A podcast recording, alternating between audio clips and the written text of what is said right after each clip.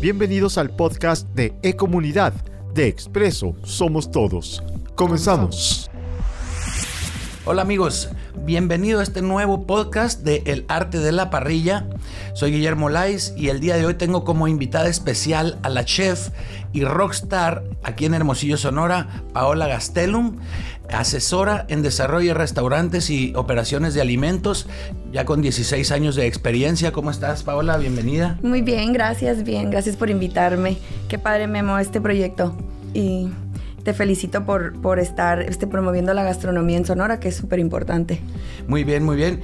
Entonces, el día de hoy, Pau, tenemos un tema eh, de nuevo polémico, este, que raya en, en, en, mucho en temas de negocios, pero también en, la misma pasión y el conocimiento del restaurantero eh, en general. En Hermosillo hablamos, pero también aplica esto para muchas ciudades con las características como nosotros. El tema de hoy es... Eh, hacer un, una comparación entre lo que es en el restaurante y su cocina, entre la eh, simplicidad y lo que es la alta cocina, eh, lo que comúnmente llamamos gourmet, cuál es el espacio que ocupa cada una y cuáles son los retos que está enfrentando cada una de ellas. Este, y para empezar, pues como siempre, una pregunta eh, capciosa. Eh, Pau, dime, en tu experiencia como chef, como aficionada a la gastronomía, como clientes que somos, eh, ¿por qué crees que han eh, cerrado algunos de los mejores restaurantes que ha habido en Sonora tan rápido? a veces sin, sin, yo creo, sin tener la oportunidad de despegar y darse a conocer. ¿Qué es lo que crees que nos está pasando aquí en Hermosillo con, con la alta cocina y estos restaurantes que tratan de ofrecer algo más contemporáneo, más sofisticado, que está rayando en lo artístico. ¿Por qué cierran? Fíjate, Memo, que en mi experiencia lo que hemos, lo que hemos venido viendo los últimos 10 años es que Hermosillo iba evolucionando muy bien en tema gastronómico. Hubo muchas propuestas muy, muy padres, muy ambiciosas, tendencias que venían de México, tendencias que venían de Estados Unidos, arrancaron muy bien. Siempre hemos tratado de de innovar, de, hacer conceptos auténticos. Em, el problema yo creo que ha sido es que es más caro, número uno, es un tema cultural también. O sea, implica el hecho de ir a un restaurante japonés auténtico, implica una evolución de la ciudad, de la cultura de la ciudad, no nada más gastronómica, sino em, pues en cultura de, viajes, de conocimiento de, todo este tema, ¿no? De, de alimentos. Entonces yo creo que el tema aparte es que mucho del negocio de un restaurante es el volumen. Entonces, pues un, concepto así muy gourmet siempre es más caro. Eh, no vas todos los días, ¿no? Es como más específico. Entonces yo creo que hay un tema ahí de desbalance entre el precio y el y cómo venderlo, ¿no?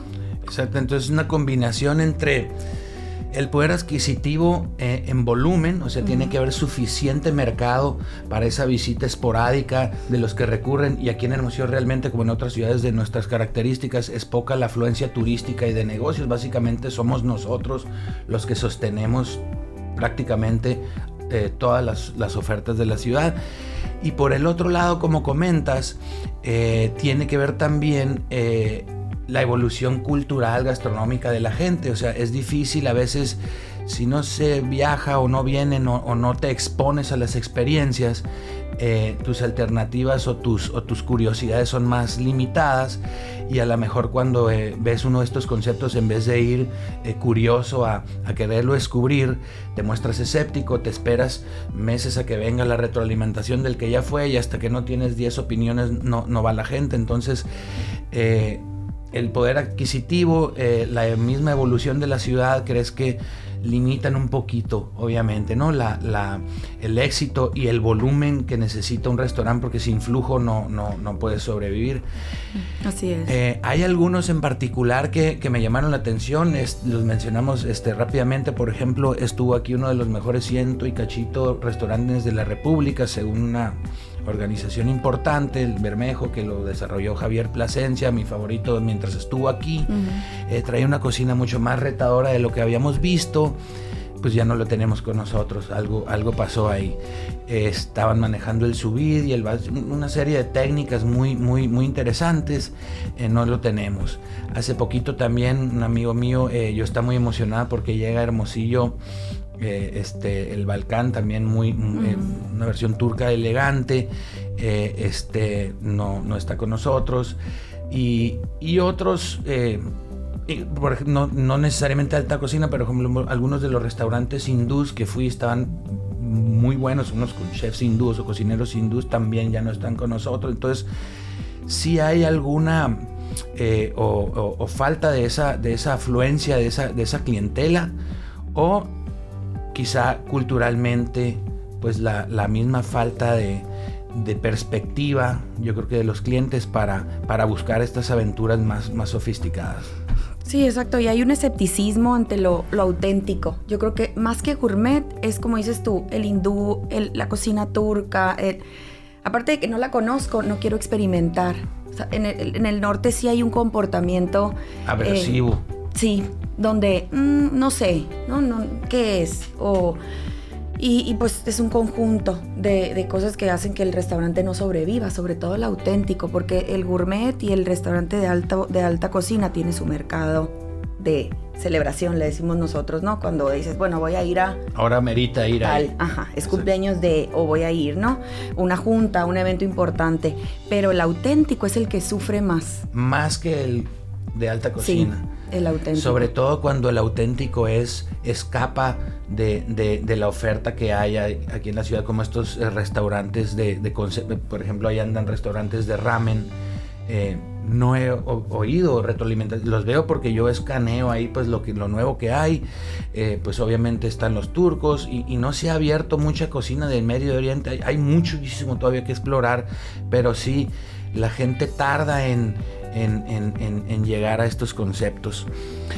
Entonces, eh, teniendo ahí esos elementos que, limitan un poco la alta cocina y aquello que es auténtico y quizá regional, eh, sigue habiendo espacio en Hermosillo para...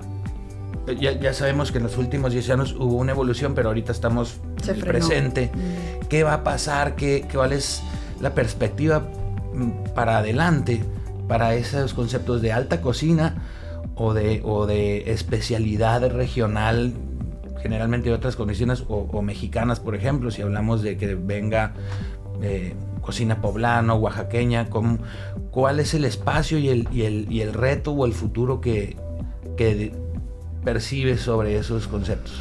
Yo creo que naturalmente, como, como en todas las ciudades en crecimiento, tiene que haber una evolución natural en donde va a venir ¿no? más, más gente a vivir a, Hermosillo, más turismo, más afluencia que busca ese tipo de, conceptos que ha vivido en México, que ha vivido en Guadalajara, donde ya los conoce. Y ese es el, yo creo que ese es el futuro de, estos conceptos, ¿no? Eh, cuando el éxito en otras ciudades es porque vive, viven personas que son turcas, viven personas que son libanesas, Entonces ellos buscan y de eso sobreviven más el que jala esa persona que conoce su tipo de gastronomía. Entonces yo creo que conforme Hermosillo o Sonora vaya creciendo y vaya evolucionando de aquí a cinco años, tiene que haber un, incremento. Ahora, sí es bien importante la, la publicidad y sí es bien importante dar a conocer el concepto. Nos confiamos mucho, todavía manejamos Hermosillo como una ciudad chica y ya no es. Manejamos mucho todo por redes sociales y no, no está 100% dirigida a la publicidad de los restaurantes como debe de ser. Muy pocos traen buenas agencias, muy pocos miden sus... ¿no? Sus indicadores. sus indicadores. Entonces siento que muchos no están tirándole al mercado que, deberían. No veo en el aeropuerto eh, publicidad de restaurantes. llegas al aeropuerto y nadie te... ¿no? Ni visualmente, ni, ni, físicamente. No veo en los hoteles tampoco una dirección a los restaurantes. Yo creo que hace falta mucho eso. ¿A dónde te dirigen? Van a los mismos. Creemos que porque somos nosotros y, es una ciudad aparentemente pequeña, pues van a venir y porque ahí está, pero, pero no, hay tanta oferta en toda la pirámide de, desde los puestos a hay, hay tanta oferta que creemos que porque está ahí la gente va a ir, pero no, o sea, como todo necesitas sobresalir y eso requiere de, la inversión en la publicidad y en la comunicación y en la educación porque la evolución también se le debe de poder pegar una ayudadita. Tenemos el caso del sushi, de la cocina japonesa americanizada, por ejemplo, que cuando no había fuera de Miyako, Mm. llega esta otra, otra, otro restaurante que tampoco está con nosotros y se plagó Hermosillo. O sea, sí hubo una bienvenida cuando un valiente o, eh, se, se creó la tendencia. Y ahorita hay todas las esquinas hay de estos restaurantes. Eh, entonces, pues esperemos que haya un espacio para estos conceptos únicos y, y de alta cocina. Entonces, por ejemplo, ¿por qué lo sencillo permanece con más facilidad? Aquí yo también tengo una, una, una pequeña eh, polémica. Cocina sonorense, por ejemplo. Mencióname ahorita un restaurante de cocina sonorense que no sean tacos de carne asada. Para mí, el primero que se me viene a la mente es Mochomos. Tradicional. Tradicional. De la cocina cocina. La siesta, por ejemplo. Y que no sean steak americanos en inglés. Mm, Ay, de, Ah, sí, sabe. sonoro steak, no sé. Yo hablé, yo, yo, la carreta Sí. sabe. No Sabe. sé si funciona, no he oído que nadie vaya, no he visto un solo Facebook. pues, Es inclusive la cocina sonorense en Hermosillo. Es si es, si es lo, si es lo, lo típico, pues ha estado muriendo o se o está Sí. escondido. ¿Dónde- San? Pedro. se me ocurre que íbamos o, o a, pues- a vamos. puestecitos pequeños, Sí. ¿no? Entonces, este, sí, en esta parte de la cocina más, más, más, más simple, más básica, más sencilla, independientemente si es internacional o de nosotros, también ellos tienen retos porque eh, volvemos a lo mismo, o sea, no, no veo un restaurante, en, en- en Oaxaca lo más que hay son restaurantes de cocina oaxaqueña, en Sí. Jalisco ni se diga. Eh, en, en Michoacán lo mismo, en Puebla es, la, es, es, es el centro de su gastronomía, todo lo demás gira alrededor de eso. Pero aquí en Sonora, la cocina sonorense, si sales... No, sé ¿No? dónde... No, y hay. es, es que es increíble que en, en 16 años que tenemos haciendo la consultoría, me han pedido más conceptos sonorenses fuera de Sonora que en Sonora. Que aquí. O sea, aquí no hemos hecho ningún concepto sonorense. ¿Y sonorense hablas sonorense? Sonorense, cocido, burro. Sí, increíble. Fuera. Fuera. En la Guadalajara, México. ujú. Vienen. Entonces, wow. me impacta que son sonorenses que quieren sacar la gastronomía al, ¿no? al, al sur, a, ciudades más grandes, pero es porque hay una desconfianza del- de, la valor, de la valorización de la, de la gastronomía sonorense eh, aquí, en, Sonora. Eso es lo triste. Por ejemplo, yo quiero llevar a mis hijos a comer con cocina sonorense y me dicen, "Mm, pues, ve a las- sí, pero no hablo de steaks, eso es comida americana que por la carne de aquí se dio. Eh, pues ve a los tacos, esos ya los conocen, no, co- el cocido, todo eso. Eh, vete a una cenaduría. La cenaduría es cocina de Jalisco, son antoquitos mexicanos donde nomás camuflajearon una chimichanga Sí. y ya le llamaron sonorenses. Entonces, eh, ni siquiera hay uno para, para decirles esto es co- cocina sonorense. Sí. lo que más llegamos es al cocido a la gallina pinta de casa y y ya. fuera de ahí, eh, lo que se haga en casa no lo encuentro yo en la oferta gastronómica de la ciudad. Y como tú dices, wow, Sonora no puedo traer a una persona del DF, te voy a llevar a un restaurante cocina sonorense antigua. No, no hay, no sé dónde hay uno. Sí, au- auténtico, me dices tú, la carne con chile original y pues están los están com- como lo como lo mencionas, lo simplificado que es burro, burro feliz, burro, no, que burro, los Pequeñas islitas de nuestra sí. gastronomía andan dispersos. Pero no un no un establecimiento auténtico y, y siendo que no es caro, o sea, es, es un tema de más bien de me quiero traer algo que no hay, cuando esto es lo que menos hay.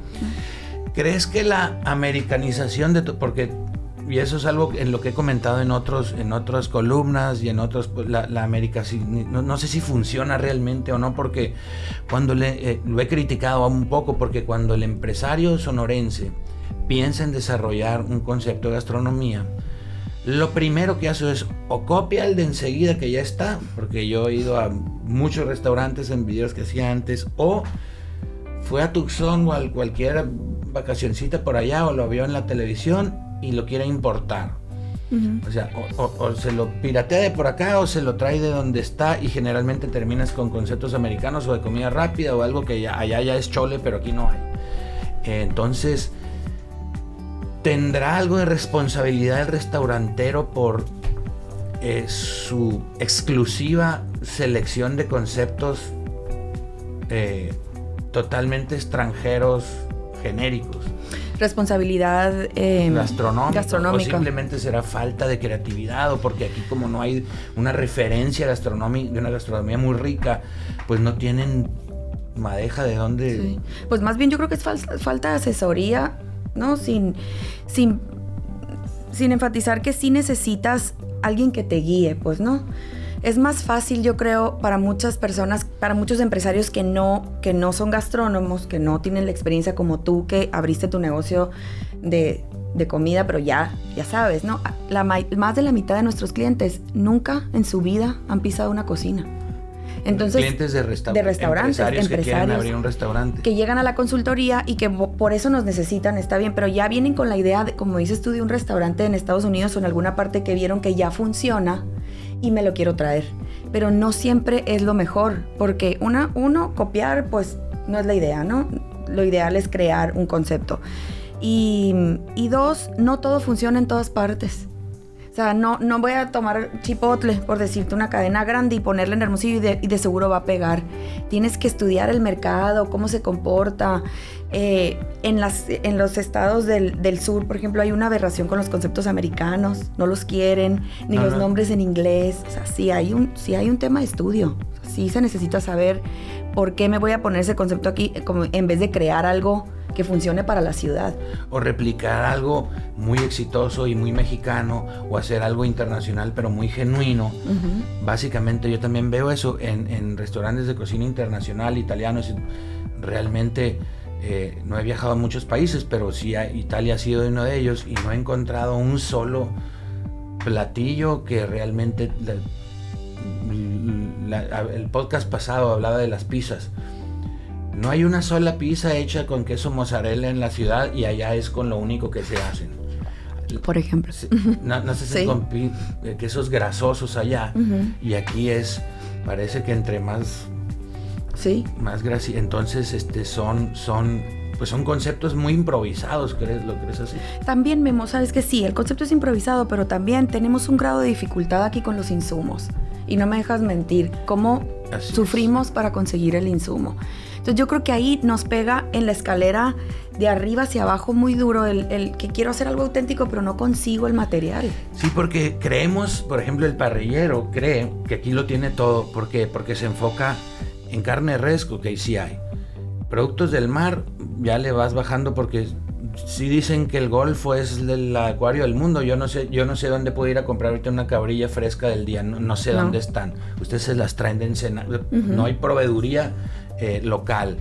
Este, eh, ¿qué más? Eh, los chiles, por ejemplo, nomás hay Sí. dos o tres en, los mercados en, en- granel, los, los otros 20 que hay aquí, aquí ni yo creo que no lo sabemos usar. Quesos fuera de lo local fresco de aquí, que no se consume mucho, no hay, no, tampoco los tenemos. ¿Quieres comprar queso Oaxaca aquí? 200 pesos una pelotita de softball de este tamaño. Así. Cuando Sí. allá es, entonces, eh, sí se batalla con, probablemente con las proteínas, no sé tanto, pero con todo lo otro que es con lo que se acompaña, se sazona y se, y se condimentan las, las especies, son un tiro aquí, no, nomás, nomás la gente no las... Sí. Y no nos llegan frescas, ¿eh? No sé si te ha pasado no, que las abres la canela y por- voladas. así. Sí, tienen yo creo que años en bodega. Entonces también por eso todo el mundo dice, mucha gente, hay un, hay un comentario ahí mucho de la gastronomía aquí, de los restaurantes, que todos se parecen. No sé si ya habías, ya te había llegado. ¿Cómo se parecen? Las salsas son iguales. Pues claro, porque tenemos un rango de 50 ingredientes. Y con esos operamos todos. Entonces eventualmente pues ¿no? Al mezclarlos quizá una salsa se parezca a la otra o... Y, y somos muy reducidos en experimentar nuevos sabores. O sea, no, no como le pasó a Bermejo, que a mí se me hacía espectacular. Me encantaba el concepto original de los callos con machaca y el tal, cómo lo fusionaron y cómo lo hicieron. Pero la gente decía, ay no, qué raro. Ay no, es que está bueno, pero está raro. Entonces, Escéptica. en vez- totalmente. sí. Yo, por ejemplo, eh, cuando fui a este restaurante turco de nuestro amigo el chef, este, Mora, de la- el Mike, sí, Mike. Yo llegué y porque a mí me fascinan las especias, mi cocina se basa y mis parrillas se basan en especias y chiles. Con eso hago mis cosas. Eh, entonces llego y súper entusiasmado, veo el menú con los títulos en turco, de aquí soy. Y ya te llega y te describe todo. Y todo riquísimo. Un, ahí probé una de las mejores carnes asadas que he probado aquí en Sonora. Era un New York muy básico, pero en una cama de berenjena con queso así agoyajo y una salsita. Es muy difícil combinar una cucharada una carne asada. se pelea con muchas cosas, ¿no? Es delicioso. Entonces, empiezo a recomendarlo y, llegan amigos míos también muy parrilleros, muy sazonados y me dice, ¿te gustó? Me dice, increíble, buenísimo. Y, y, es más, se me hace que lo desaturcaron tantito, le falta... no, ese tiene, está muy condimentado. Sí, es que tiene especias. Y, así es la cocina turca. Así es esa cocina, entonces... Em, en el, en el libro este de Sonora que publicó con el gobierno del estado Ernesto Camujili, las únicas dos especies que se usan en la cocina sonorense, en todos los libros que hay, es el cilantro de bolita. Y el orégano. no sé si cuenta porque en todos lados hay y creo que por ahí anda la canela en algunos postres o simplemente el palar del sonorense está tan virgen que es muy fácilmente desconcertado cuando cuando le, le, ponen la cúrcuma en la comida hindú o simplemente estas otras especies en combinación se, se, confunden, ¿no? sé por qué no encuentran eso exótico y sexy, raro y único. Entonces... Eh, es un tema de paladar también. Es un tema de, de, educación, así como la gente en su vida había visto un alga que se tenga que comer, pero ya, eso ya pasó a ni modo. Todo el mundo. entonces. y todavía tenemos gente que nos tropicaliza los restaurantes, ¿eh? Increíblemente. Me pasó, nos acaba de pasar a nosotros con este japonés que abrimos el año pasado. Era la, propuesta original súper auténtica. Y yo estaba en contra, no quiero empanizados, no quiero lo, que está logrando Maguro, que me encanta. Sí, no, no, no, no, no. Y no, y se me levantaban y se iban de la mesa. Si no me lo empanizan y yo no lo quiero con alga y yo lo quiero empanizado, yo pues es que no es, no es una milanesa. Y, el, no, y el sashimi era, a ti te tocó, tú estuviste en la degustación súper puro, natural, ¿no? Salséamelo, sabía pescado, pues es pescado, ¿no? Y traíamos el pescado entero y lo fileteábamos en casa, nos llegaba en avión, de Ensenada. Pues que claro, el tema de operar y de poderlo mantener abierto nos obligó a meter estos platillos que no queríamos meter en donde ¿Pero fue decisión del restaurantero o, Del cliente. De que tanto te lo piden y se te van y no vuelven.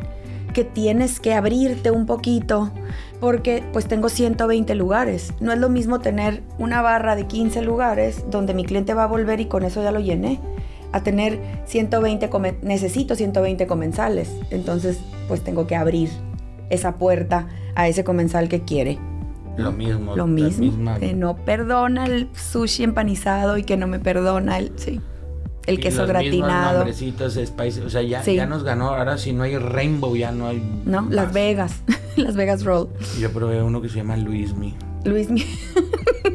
Luismi. Luis, ¿qué hace? Está bien rico, tiene la esquina de, Sí, me encanta. Tiene salmón y es muy, muy pescadudo, o sea, porque están muy caciqueados los, los, riquísimo, pero ah, sí, o sea, este tenemos un problema ahí de, evolución. Eh, entonces, ¿qué es más importante? Las dos. Educar al cliente y aferrarse un poquito hasta que jale o, adaptarse al mercado, por ejemplo. En el concepto que yo tengo del ahumado, la gente todavía no sabe qué, es barbecue, ¿no? no saben que son carnes ahumadas, creen que es la salsita, creen que es otras cosas. Y, y, eso porque es conocido cuando menos en tele, cuando menos las han visto por ahí, en todos lados andan de una u otra forma. Pero me imagino, o sea, vuelvo a lo mismo. Yo quiero mañana invertir en un restaurante, digamos, de mariscos eh, y no quiero terminar increíbles restaurantes de mariscos. Yo no sabía que el 80% de las recetas de los restaurantes de mariscos, ese pescado a la plancha, al mojo de ajo, eh, a la mantequilla, camarones relleno, los camarones Gordon Blues, los, todos los empanizados. Todas esas cosas son recetas bostonianas americanas hoteleras que agarraron los de los arcos cuando lo abrieron en los 60 en y ahora eso es en todos los menús que hay están esas recetas. Creen que es de aquí, pero son el 80% del, de los, del, menú de un restaurante de mariscos común son San Francisco. americana. Sí, cierto. Entonces, ¿se invierte en educar al cliente o se espera uno a que la gente deje de estar pidiendo todos los sushis empanizados? No, yo creo que se educa al cliente. Lo ideal es educar al cliente, porque si te, si te esperas a que... A que ahí te, va a tener ahí te vas, a, vas a terminar eh, cancelando tu concepto y migrándolo a lo que, a lo que todo el mundo tiene. ¿No? Como los boneless. Todo el mundo quiere boneless, todo el mundo quiere, ¿no? Es algo que es increíble, pero eh, les decía yo, ¿no quieren unos pancakes de boneless una vez? Porque se me hacía raro que en ese restaurante de pancakes no hubiera boneless. O sea, ya estaba esperando que me los pidieran, unos pancakes con boneless arriba de, tiene que haber boneless, si no mi restaurante no va a funcionar. Y les da ansiedad, no tengo alitas, no tengo, no, es como un, no van a venir porque no tengo alitas. Entonces, no, definitivamente es educar al cliente porque si tú vas a un restaurante en México, en Monterrey, en Nueva York, salen y te explican. Y si hay un ratillo que tengo muy auténtico y no se está vendiendo, te lo regalo. Que es lo mucho yo les digo eso. Saquen los postres, saquen lo, o sea, saquen lo nuevo, lo que la gente no está pidiendo porque no lo conoce, regálalo a la siguiente visita del, del cliente lo va a pedir. estrella más adelante. Ya lo probó, si no es su, hit, lo va a recomendar. Entonces, sí, sí hay que educar al cliente. Sí hay que, a los meseros sobre todo, tienen que ser súper buenos vendedores y tienen que poder explicar de dónde viene el pescado, por qué es fresco, somos un concepto auténtico, tal. Entonces, definitivamente no va a evolucionar la gastronomía si no, educamos al cliente. un poquito al cliente. Esto me lleva a la una de las últimas preguntas, por ejemplo, me dice el chef Jorge Burs, mm, dice, en mi restaurante ya los estoy desgourmetizando. Él, quería una oferta más, más, más, más elaborada, más de alta cocina. Dice, los estoy gourmetizando. Me están pidiendo en este restaurante elegante boneless. Pero yo no voy a cocinarle un boneless a nadie. Entonces hizo boneless de pulpo. no, no, voy a hacer boneless, pero hizo les hice una variedad de, nomás le puse no es boneless pero trae esos sabores eh, pero dice me estoy viendo obligado a desgourmetizar los mis restaurantes entonces estamos retrocediendo o, vamos otra vez 10 años para atrás, vamos, estamos retrocediendo porque ahora llegaron los boneless y estas otras influencias refritas del otro lado, o, o es una pausa, o vamos estamos, sí, estamos actuando en base a miedo. O sea, al miedo de que mi comensal no venga porque no tengo eso que todos los demás tienen. Cuando, si tú quieres boneless, vas al mejor lugar de boneless. ¿Y esto pasa aquí o pasa en todos lados? ¿O esto es muy típico de, por acá? Es de aquí. De que si no tienen todos lo mismo, eh, no van a tener éxito, o cual no menos eso cree el restaurantero. Es de aquí, la verdad es del norte. Es del norte porque nos pasó también en Tamaulipas, en un restaurante que abrimos allá. O sea, lo veo en el norte, no lo he visto en el sur, no me ha pasado en otras partes ni en Estados la Unidos. Gente es, eh, generalmente tiende a ser copiona. Somos cerrados, más bien eh, no quiero, no quiero experimentar. O sea, no quiero, eh, no, y quiero ir con toda mi familia y quiero ir a un lugar donde todos puedan comer de todo.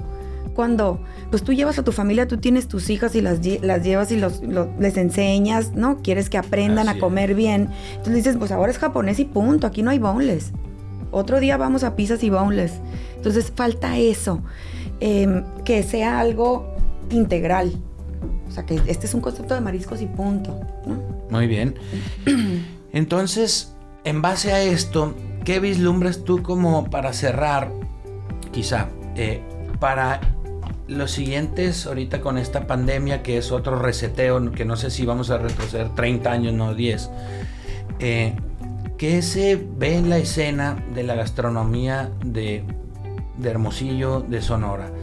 Se ve que se va a establecer eh, más comida americana rápida, rápida diagonal chatarra, eh, van a venir empresarios osados, van a dejarse de copiar todos los marisqueros, Eh, ya es imposible a veces ir a restaurantes de mariscos y que tus mariscos no vengan con esa salsa de imitación Pekín, con salsa inglesa, con salsa guacal. No, las salsas negras, no, sí. No, está, me gustan, pero quiero tener la alternativa de si quiero o no hacer eso y quiero probar mi producto fresco. Entonces, ¿qué crees que se vaya a establecer en los próximos 3 a 5 años en base a, a ya tienes 16 años en esto, tengo amigos que tienen en esto 25, hay conocemos a todos aquí. ¿Qué, qué es tu teoría sobre Fíjate que de las... ¿A dónde vamos a acabar? Viene, en esto, de aquí a cinco años eh, vemos una tendencia muy fuerte a comida saludable, que ya, ya, venía, ya venía fuerte de por sí, viene más todavía. El, el, el saludable, el no tengo tiempo, ¿no? Ra, eh, rápido.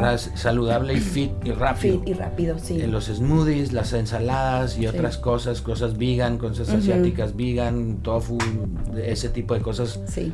Eh. Veganos, vegetarianos, crudiveganos, eh, opciones así en todos los restaurantes. Eh, sí vienen cadenas, o sea, vienen muchos conceptos que quieren hacer su cadena, o sea, que, que quieren estandarizar, más que, más que auténticos que, que, para mí, para mi gusto, el auténtico es el que da el crecimiento a la ciudad. No el replica, no el, no el restaurante que replica, sino la variedad, ¿no? La variedad de restaurantes, como te dicen en México, tienes un restaurante por cada día del año.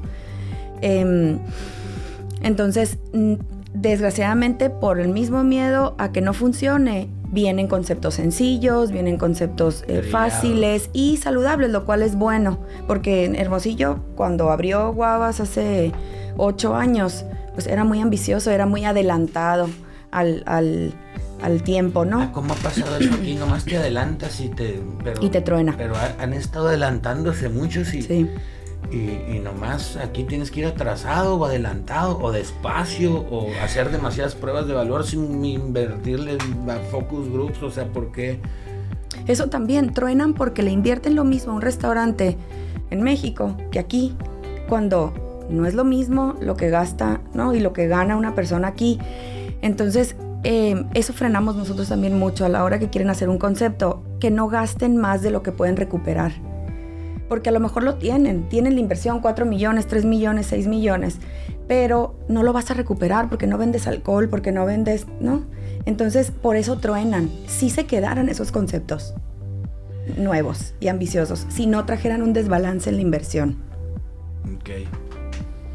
Pues me gustaría en un futuro a ver si en, en, en, en próximamente podamos, podemos juntarnos y reunirnos aquí otra vez para ver si podemos concretar, a ver si te lo tomas de tarea, eh, algunos principios, algunos lineamientos sencillos donde podamos eh, quizá osar a decir restauranteros para desarrollar la cultura de la ciudad y evolucionarla y acelerar ese crecimiento que te dé para nuevos conceptos y, y crecimiento. Este, hay algunas cosas que han sido desatendidas. Mencionabas ahorita una mercadotecnia mal dirigida, mm. eh, eh, una inversión desequilibrada, eh, la falta de la venta en, en cuatro paredes de, de, del restaurante. Mm. la falta de osadía, ¿no? Ahorita me mencionabas por el WhatsApp, cuando tienes de todo, es que te da miedo a ser el mejor en algo. Entonces, yo cuando hacía estos programas de, de, ver en restaurantes y tú que das consultoría ves que el, el, el, norteño y el sonante es cerrado, simplemente si es nuevo. Entonces eh, hay algunos puntos ahí interesantes y, y, y, me gustaría algún día poderlos platicar para precisamente irnos con una perspectiva que ataca la publicidad, o sea, la promoción, lo financiero, el concepto, el, el, el, espíritu emprendedor verdadero y detrás de una gastronomía más genuina, eh, ya sea que aunque vayas a hacer un concepto italiano, eh, creo que es mejor hacer un concepto italiano que hacer un concepto internacional. Que no es uh -huh. italiano, pero que lo vendes así. Creo que es, es más rico aquello que esto de aquí, pero hablamos de los sushis, si ya no tienes el spicy tuna, cierras. Si no tienes boneless, en, en, en los sushis tienen que vender boneless, ¿qué hacen esas dos cosas juntas? Uh -huh. ¿Quién sabe? Sí. Entonces, este... Si no tienes Coca Light, me pasó en un saludable. No teníamos Coca Light, pero es un restaurante saludable, ¿no? No iban. No venían y, no, y les hablaba. Y, empezamos a hacer una, un estudio que a ver qué está pasando, porque no es que no venden Coca Light. Es que somos una. ¿Cómo voy a promover salud y te voy a vender Coca Light? No puedo. Bueno, tuvimos que poner Coca Light, por ejemplo. Ni modo, o sea, con el tema de decir, híjola, pues bueno, ¿no? Ahí, eso es tu salud. Pero ya tenemos nosotros, Memo, dos años, casi tres años en la consultoría, no aceptando ningún proyecto si no hacemos un estudio de viabilidad, que no lo hacíamos antes. Entonces hicimos un, hicimos un programa donde nos tira semáforo en verde o en rojo. Literal, si el proyecto es viable o no para esta área, ¿no? Metemos muchas variables, se meten factores de de ingreso, inversión inicial, si es foráneo o no, eh, a quién le voy a vender, cuánto va a costar, cuántos empleados necesito, cuánto va a ser mi nómina, gastos operativos. O sea, metemos toda la información que tenemos antes del proyecto y ahí nos da si es viable o no. La mayoría de las veces cambiamos el concepto de la idea que trae el cliente para abrir. ¿Lo cambian por cosas financieras o lo cambian por concepto? Por concepto, casi siempre. Y por cosas y ¿Por también. ¿Concepto para lo malo o concepto, concepto para la simplificación o concepto para conservar eso auténtico que está diciendo? Te lo bajan del macho. Al contrario, traen, traen una idea de que quiero todo, quiero 50 platillos. Entonces nosotros, yo tengo una regla, la regla del 30, le digo son 30 platillos, punto no más. Entre postres, entradas.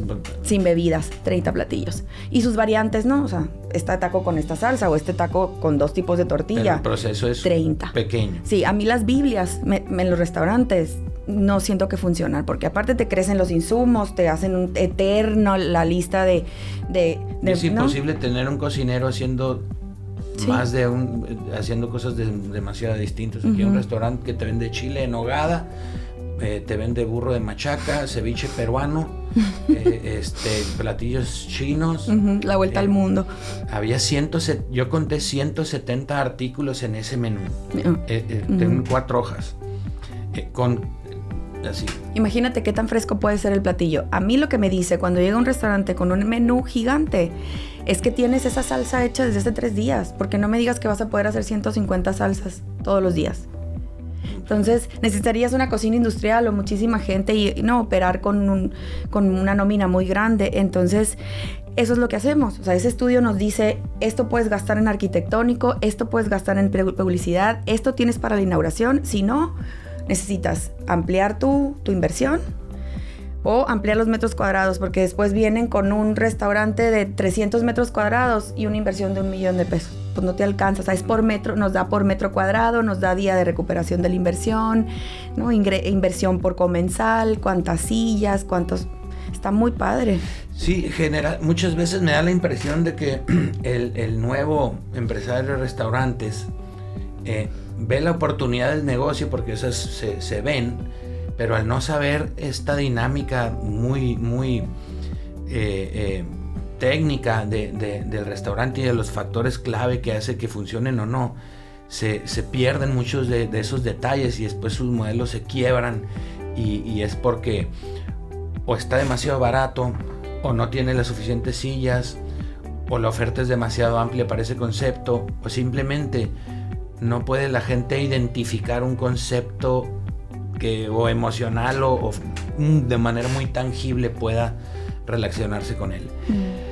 Pues muchas gracias, Pau. Este, vamos a cerrar con este podcast donde estábamos hablando entre de la diferencia y los contrastes entre la simplicidad y la alta cocina, los retos que tiene cada una de ellas, eh, los factores sociales que, que ayudan en algunos casos a unas y perjudican a las otras, la dinámica de la ciudad y ciudades como estas. Eh, ya vimos que este criterio más o menos se, se generaliza en el norte por esa personalidad muy austera y por las mismas cocinas más, más austeras como nuestra propia geografía. Entonces, este, vamos a ver si nos podemos eh, eh, reunir en el futuro para hablar con Pau y ver si podemos rescatar algunos puntos importantes para ayudar a esta evolución natural de la gente y, al restaurantero a ser un poquito más osado y más eh, seguro de que es más valioso, como tú decías, para, el desarrollo de la ciudad, los conceptos únicos y los conceptos eh, de, una cocina eh, bien construida que, importar más de lo mismo y, parecerse a todos los que están aquí como factores de diferenciación. Exacto. Pues muchas gracias, gracias Memo por invitarme y está muy padre el tema y sí definitivamente eh, pues este medio y esto, esta apertura que tú hiciste para darles a los restauranteros un norte eh, se me hace increíble porque pues mucha gente no tiene acceso a, no, no sabe, no, no sabe por dónde. Entonces con estos temas yo creo que eh, generas confianza y generas mm, información muy valiosa ahí afuera para todos los que están, sobre todo ahorita con esta situación, tratando de rediseñarse y de, salir. Y también para los jóvenes, porque hay, ya es una generación nueva de restauranteros, o sea, viene, viene una, realmente una nueva generación y los conceptos son totalmente americanos. O sea, hay un. Tenemos un. Sí. Cuando esta nueva generación se establezca y las otras se vayan cansando y se vayan. Entonces vamos a terminar con un food court aquí medio. Sí, literal. Medio, raro. Hot dog hamburger. Así es. Pero bueno, estamos muy cerca. También eso no lo podemos evitar. Así es. Eh, esperemos nos reunimos a la otra. Estamos en Superior Expreso. Este es El Arte de la Parrilla en E-Comunidad. Guillermo Lais y la chef rockstar Paula Gastelum. Hasta la próxima. Bye. Gracias. Esto fue el podcast de E-Comunidad de Expreso. Somos todos.